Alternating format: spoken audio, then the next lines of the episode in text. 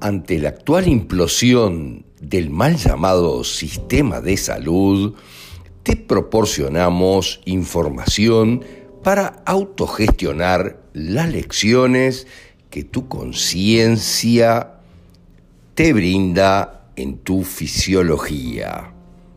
Si podemos servirte de algo, los datos de contacto están en la descripción.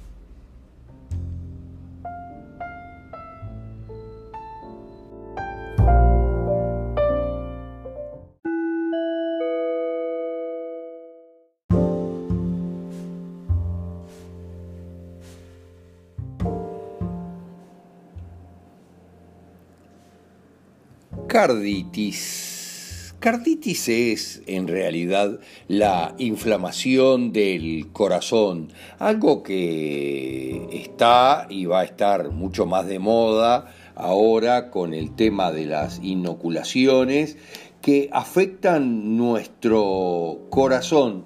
porque por su contenido y por lo que afectan a la familia en general. Hay que entender que la carditis es una inflamación del corazón, donde la pericarditis es la inflamación del pericardio, la miocarditis, la inflamación del músculo cardíaco y la endocarditis, la inflamación de la porción interna del corazón.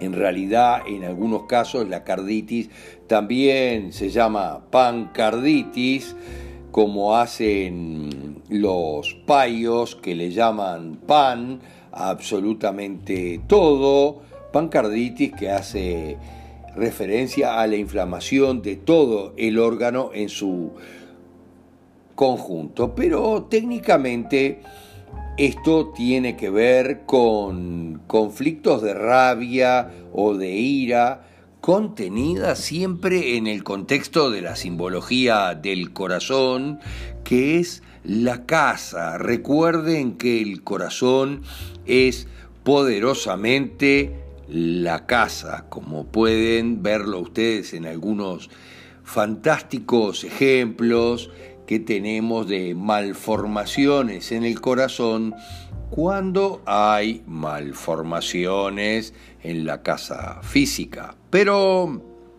vean cuál es el sentido en realidad profundo y biológico de la carditis en la medida de que simboliza la casa o el hogar, nuestro centro de habitación, nuestro hogar. El pericardio, obviamente, en esa función cumple con la protección de la casa simbólica o directamente, literalmente, del corazón.